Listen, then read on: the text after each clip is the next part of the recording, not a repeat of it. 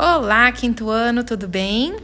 Essa é a nossa primeira aula de geografia e, assim como em matemática, eu selecionei os conteúdos mais importantes da segunda unidade do livro 1 para nós podermos encerrar o conteúdo do primeiro bimestre. Bom, vocês podem pegar o livro de geografia, abrir na página 22, capítulo 2, que eu vou dar algumas orientações para vocês realizarem essa atividade.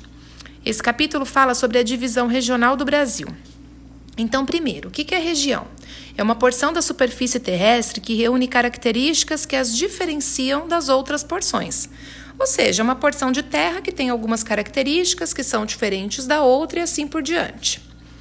E regionalização, ou regionalizar, é a divisão do espaço geográfico em porções que têm características semelhantes.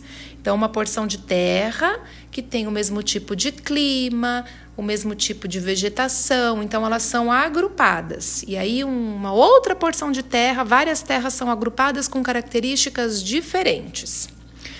O IBGE, que é o Instituto Brasileiro de Geografia e Estatística, é o principal órgão que fornece informações e dados estatísticos sobre o país. Para facilitar essa pesquisa e organização de informações, o IBGE dividiu o território em cinco regiões: Norte, Sul, Nordeste, Sudeste e Centro-Oeste. Lembram do mapa que está no mural na nossa sala? Cada cor do mapa representa uma região brasileira. Cada região agrupa estados que apresentam características semelhantes quanto à vegetação, clima, atividades econômicas, entre outras coisas, como eu havia falado. Por exemplo, a região sul tem três estados. Então, essa região, a gente já conversou isso na sala.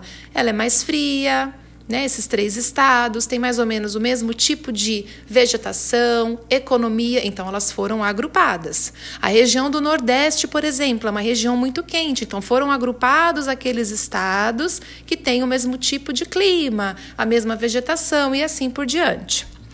Então, agora vocês vão fazer os exercícios dessa página 22 e os outros exercícios das páginas que estão anotadas nesse slide. Boa atividade para vocês e na próxima aula já vai estar anexado o gabarito da aula de hoje. Beijos, saudades e fiquem com Deus.